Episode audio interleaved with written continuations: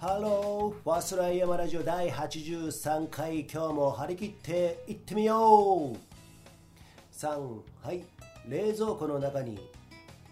カレーとハヤシ共存しているっていうですね、私はあのー週に5回食事当番してるんですけどね、バッチリ稼いで主婦もしてるんですよ。文句ありませんよね。っていう、別にそんなね、怒っても何もいないんですけれども、週5ぐらいやるでしょ？週週5ぐらい飯作るでしょ、まあ、家族がまあ育ち盛りなんでね子供がね上のお姉ちゃんに20歳でしょ？下が今17今年18になるか。で、まあ、部活なんかね今までずっとやってきたんでねあのそういう頃はですねもうとにかく食わせなきゃいけないじゃないですか。だからどういうものを食わせるのがいいのかなっていうとね大体ねもうライスものそういうカレールーものとかさ豚肉とかさ野菜炒めとかさ大体ね決まってくるんですけれども先週ね久々にねハヤシライス作ったんですね。でうちはハヤシライスはね私の場合はね大体豚バラ使うんですけれどもまあ、たまにはちょっと牛でも使うかということであうまいうまいなんつってね食ってたんですけどねハヤシねなんかあんまり人気なかったのかな。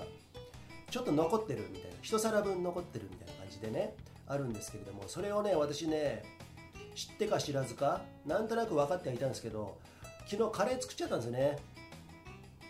さあ大変だと。林に残ったままカレーも残ってると。で私ねカレー作ると大体2日ぐらいは持つじゃないですか。2日から3日最後はね大体ねまあ皆さんねうどんが好きらしくてねカレーうどんにしたり食べるして食べるんですけど私はそばの方が好きなんでねカレーそばにして食べようかなっていうのがあるんですけれどもね。今日ねもうすでに私はねカレーそば作りたいなと。ネギ入れてさうまいじゃないですか。ちょっと和風だしあの水で溶かしたねお湯で溶かした和風だしをちょっと入れてサラサラにしてさでそば入れるんだけれどもねそれが食いたいなーっていうことで今日もやりたくなっちゃって林さらに残っていくみたいな感じでね、えー困ったもんなんですけれども皆さんは食生活どんな風にしてますか？ねあのー一人でね住んでる時とかもう全然 OK じゃないですか、まあ、飯炊いてもたまにみたいな感じであと惣菜とかさ弁当とかさ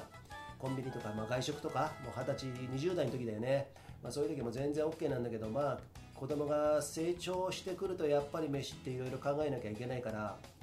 で飯も毎日炊かなきゃいけないしさ、まあ、なるべく味噌汁とか飲ましてややりたいじゃないですか。そういう発酵食品納豆もそうだし漬物キムチとかさ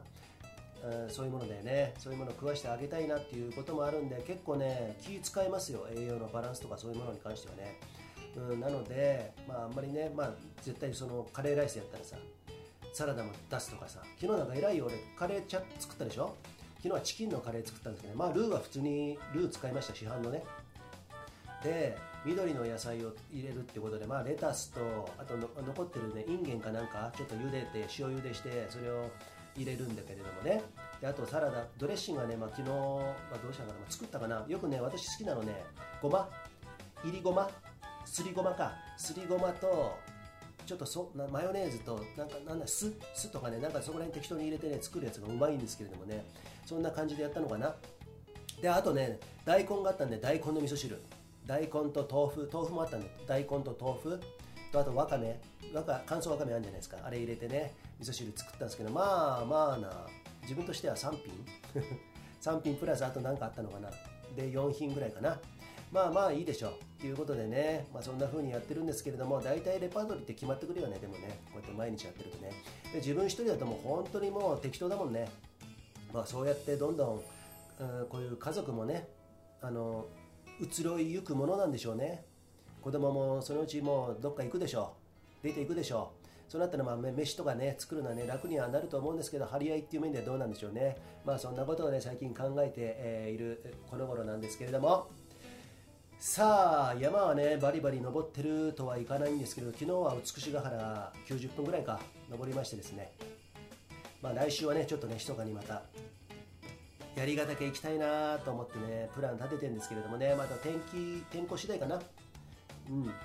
そんな感じで私の山の計画はね、えー着々とというか、まあ、ちょっと9月より勢いななくなったかな、うん、天気もありましたしね、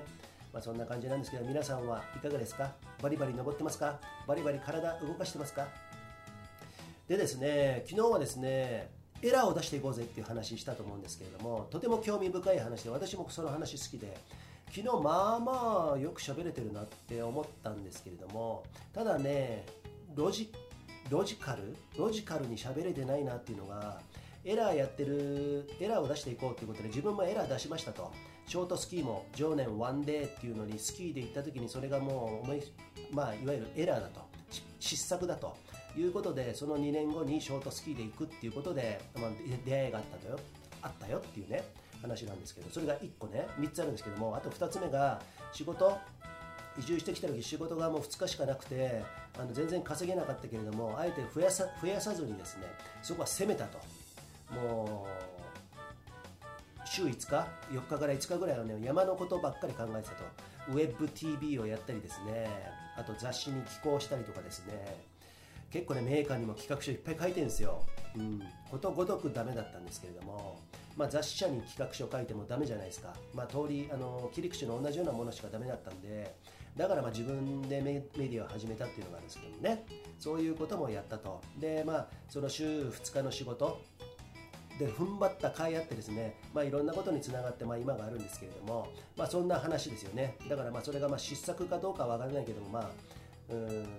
スムーズにはいかなかったよね、まあ、それが2点目。で3つ目がねトレイルレースの主催をオファーがあったんだけど蹴ったと。蹴ったけど別にそれエラーじゃなかったなっていうことでなんかあのあまり論理的に喋れてなかったっていうことで、まあ、ちょっとね、えー、一応ねここで訂正と言いますかね。もうちょっとあの弁解と言いますかね。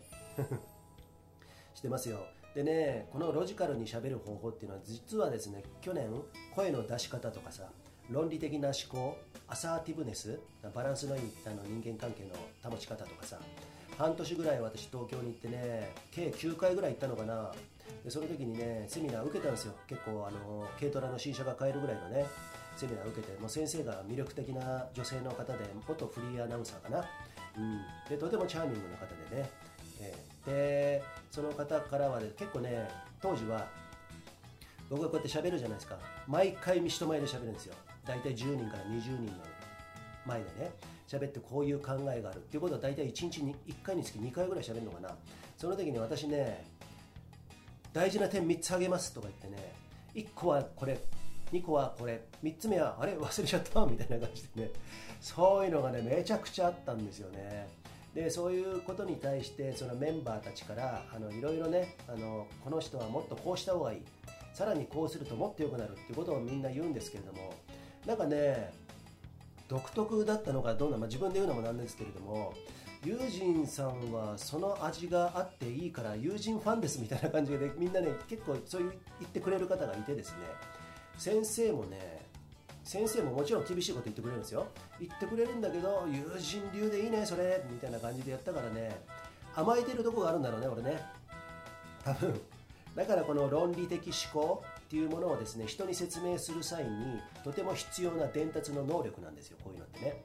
うん、だから企画書出す。企業にメーカーに企画書を出す。今もね某メーカーにですね、え提案してるんですけれどもね。この前テレビ会議2時間ぐらいしましたよ。いろんな話してね。まだそれは今保留になってるんですけどもそういうことやるにもやるにはさやっぱり伝わり方必要な伝わり方っていうのがねとても必要なんでね、えー、まあ昨日のね3つあのの話題話しましたけれどもその1点ねちょっと伝わりづらかったなっていうことでねこうやって喋らすとですねこうやって喋ってますとリスナーの方っていうのはねやっぱりね聞きながらね 一個ね引っかかるらしいんですよね。ちょっと分かりづらいと。ん？これ違うなって言ってる間にどんどん話進むじゃないですか。だからそれはねさらにさらに分かりやすい喋り方を身につけなきゃいけないなっていうことでね私は今回そう思いました。はい。でねあのー、まあその話はともかくですねその3つ目の主催を蹴った話っていうのはねまあそれはそれでいいんですけれども私ねそれとはあそれとはまた別でね今いろんなところに提案とかね企画持っていったりしたんですけれども大体今までの提案から言うとね斬新なことをしようとしたり今までにないことをしようとする提案するでしょう。そうするとねやっぱり、大体うまくいかないんですよね。っていうのは担当者の方が例えばねじゃあメーカーの方に何か提案しますよ。こういうこと一緒にやりませんかとかこういうふうにサポートしてくれませんか。そしたらこういう見返りがありますよとかやるんですけれども僕はいいんですけどね前例がないんですよ。だから上司が許さない。倫理通らないっていうふうにねなってしまうんですよ。だからその僕はいいんですけどね。企画もいいんですけどね。とかね。それっていいはずなんですよ。だから。いいと思うんですよ。だけど上がダメっていうとかさ。前例がないっていうところ。そこがもしもしかしたらそのそこを説得させるためには何かしらのね材料が必要なんだなっていうこともあるじゃないですか。あとタイミングもあるしね、うん、それとその上司の方とかがねとても寛容で、えー、先見性があってね。ちょっと予算も余裕があってって言ったらね以前の私のサポアンアンバサダーやらせてもらってた D 社みたいなねああいう感じにはなると思うんですけれどもね、まあ、そういう揃うことってなかなかないですよ。だからいいんだけどね前例がないねっていうのがとても多い。だからねこういう時にはねやっぱりあの伝える力っていうのはとても重要なんだなと。あと数字定量的っていうじゃないですか。数字を持ってこのぐらいのアクセスがあるものを私は持ってますとか YouTube チャンネル持ってるとかね。そういうことがとても大事なんだなっていうことでね改めて自分の頭の中の整理っていうものをね今ねしてる最中でございます。ね。そうしたらさ多分面白いことさらにさらにできると思いますんでね。でそこでね必要になるものがねさっき言ったようなさ伝える力が1点でしょ。もう1点伝える力重要なのがあって伝える力じゃないや寛容なる点もう1点あるんですけれどもそれはね前例がないっていうところちょっとかすめることなのかなと思ってるんですよね例えば私とかが、まあ、そうやってねこの前もテレビかあの会議をねメーカーの方としたりしてる時にね一番ね向こうが「おっ!」っていうのは前のめり気味になるのは YouTube のとある動画がまあそれでも少ないんだけど9万再生ありますとかさ。コンスタントに1万再生ありますとかね。そういうことっていうのはやっぱりね皆さんねあの企画が通りやすいんですってね、うん、だからそういう分かりやすい数字っていうのがその第2点ね、うん、伝える力数字。あともう1点。だから3つで全部で3つ3点あるんですけれども分かりづらくなったかな。まあ3つあるんですよ。こういう企画通すためにはね寛容なる点。その最後はねやっぱね僕はいつもメインストリームと違うところにいるって言ってるんですけどもメインストリームにちょっとねかすることかな。うん。あれこれさっき言ってないなこの話ね。言ってないか。自分の頭の中でも言っちゃったのかもしれないけれども。もう分かりづらくなったらごめんなさいね。この3つの最後はメインストリームにちょっと絡むこと。なぜかというと私美しが原トレイルランドウォークイン長川っていうのはね10年やってるんですけれどもね。そこでコース責任者やってます。そうするとですねあれやっぱりメインストリームなんですよ。美しが原トレイルっていうのはね。1500人ぐらいの方がね来てくれるんですよ。毎年ね、まあ、今年はもうもう特別ですよね。もう中止になっちゃったんですけれども。美しが原でコース責任者やってるっていうとやっぱりねおってなるんですよ。で美しが原のフェイスブックページっていうのがあるんですけどもえっと1記事ね1記事投稿するたびにアクセスリーチ数は何千から何万っていうあるっていうことを言うとねやっぱりそこにおおってみんな反応してくるんですよね。で美しが原トレイルランっていうのはとても分かりやすいですよね。トレイルランレースとしてはまあちょっと個性を出したんですけどまあその話はまたいつかしようか。分かりやすいですよね。メインストリームなんで。どこにでもあるレースっていうかまああのレースとしてはまあね選びやすいじゃないですか。でもそういう市場も出来上がってるしね。なのでそういう美しが原トレイルランっていうところを見に来る Facebook ページ見に来る方っていうのはね結構多いんですよ、うん、でいいねも何百ってガーンってつくでしょ。だそういうところっていうのがやっぱメインストリームに関わってるとそういうものを自分の武器にできるのかなっていうところがここそうだな10年で結構分かってきたことですね。なのでまあ私はメインストリームじゃなくて濁流とかね邪道とかね別のところによくあのそっちの方が好きで行くんですけれどもでもメインストリームのことを片足ちょっと突っ込んでやってることがとても武器になるなっていうことがねあのよく分かってきましたんで今後はね、まあ、そこら辺はね戦略としてはねそういうものをどんどんどんどん対応してやっていくことがまあ面白くなる、えー、近道なのかなとそんな風にも感じますよね。もう自分の本当の満足するだけでやるんであれば、まあ、自分で完結すれば全然 OK なんですよ。それで人がついてこなくても OK でメーカーが分かってくれなくても OK なんだけれどもそういう方たち巻き込んでやるにはやっぱそういうテクニックっていうのかな。メインストリームをちょっと拝借するとかさ伝える力もそうだし数字を出していくとか、うん、そういうこともねなかなかあの必要だなというふうにねえー、私は最近、えー、ようやくと言いますか もうねもう失敗だらけですからね。もう本当はエラーだらけですよ。もう企画書とかもいっぱいしたもんね。雑誌社にも寄稿もね文章を書いてよくやってたけれどもいまいち軽いみたいなことに言われたりとかですね。いろいろね、まあ、新鮮を舐めてきたって言っちゃ、まあ、舐めてきたのかな、うん、でもね楽しくやるにはですね、まあ、そういうね戦略、えー、大事にですね今後もやっていきたいなと。そんなところでございますよ。ね。で今日はですね、まあ、そんな昨日の訂正とまたこれからのね活動のことをねちょっと、えー、話させてもらったんですけれどもあまあちょっとね付け足しておきますとですね美しが原トレイルランというのはですねそう言ってもですねメインストリームにあるレースかもしれませんけれども当時2012年から第2回目の時にねカテゴリーの 70K っていうのを作ったんですけれどもねトータルの時間運営の時間をいろいろに鑑みるとですねそこに照らし合わすとですね結構厳しいレースにしなきゃ無理なんですよあれ。結構厳しいレース。だから10 12時間13141415時間で、あのー、初心者の人も70キロレース終えなきゃいけないっていうことでね当時はね結構ハードル高かったんですよ。それはもう自分たちで分かった分かった。設定したの自分ですから私ですからね。そういう時間的なもの。でそしたらもう主催者のボスに言ったらあいいんじゃない？そういう売りにしていけばということでじゃあ美しが原は全然見た目と響きと違って音の響きと違ってすっげえ厳しいレースだぜっていうね色を出していったんですよね。でもねそれ出すでしょ、ま、挑発ですよ。選手たちに対して、うん、その時にいつもはね俺も主催も慣れてなかったんですけれどもコース説明これから友人やってなんて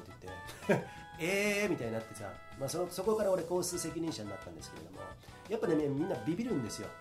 選手の前でそんなことこんな挑発的なレース作ったの誰だっつったら俺だみたいになっちゃったからそこでみんなの選手がね前日に来てね何百人って来るんですよ。そこのスライドで説明するんですけどその時まだ美しが原なんかそんな認知もされてませんからドイツがこんな厳しいレース作ってんだこの野郎みたいな感じでみんな来てねものすごく辛辣な眼差しを向けられた。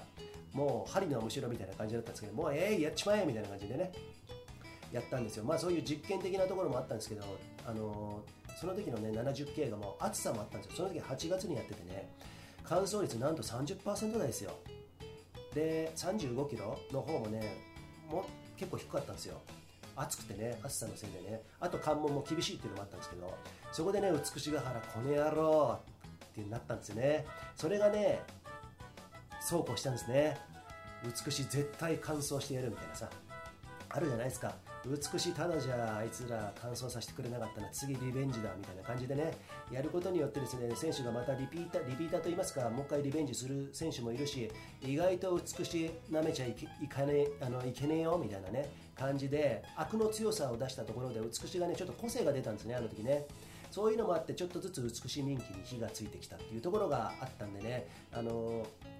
それはねさっきのエラーの話とは違うんですけれどもちょっとした冒険っていうのはやっぱりやってみるものだなと。ただしその時はちょっと気張らなきゃだめだぞと。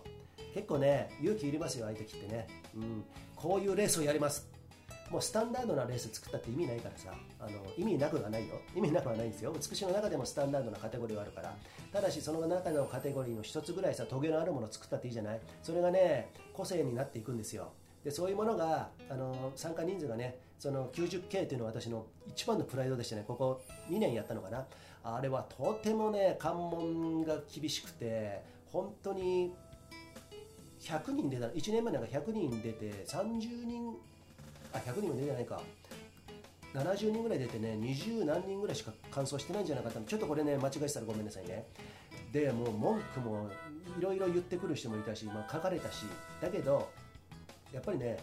2年目さらに増えたしね。美しい90件はすっげえや。とかって。でトップ選手が帰ってくるでしょ？土井隆選手とかさ。宮地？宮地ことあの矢島選手とかね。帰ってくると「友人さん!」っつって。俺もその時バイク持って会場に言うんですけど「何ですかあそこのコース!」みたいな「最高じゃん!」みたいなさ。ね。そんなこと言われてさとても嬉しかったのを覚えてますよ。だからまあね、そういうシミュレーションとか全部自分たちでやってね、まあ、そういうコース設定したりしてさあとはね他の人たちがいろいろさまざまに動いてくれてそういうレースって成り立ってるんだけれどもまあねこういうのを設定した身としてはねもう本当にコース責任者冥利につくようなそういう発言もいっぱいもらえたんだね。やっぱちょっとね冒険してみること。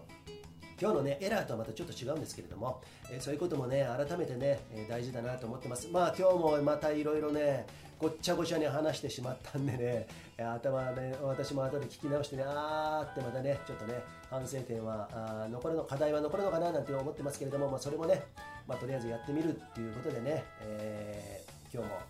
パスライ山ラジオ第83回この辺で終了したいと思います。えっ、とね、今日、ポッドキャストについてね、いろいろ調べてましてね、RSS フィードとかさ、いろいろあるんですけど、ヒマラヤはですね、ポッドキャストの方にも配信できるってことで、今ちょっとね、それ調べてね、頭の中もだいぶね、えー、オーバーヒートしてますんでね、えー、今日はこの辺で、まだ、ポッドキャストについてはまたね、お伝えしたいと思います。ということで、See ya! じゃあね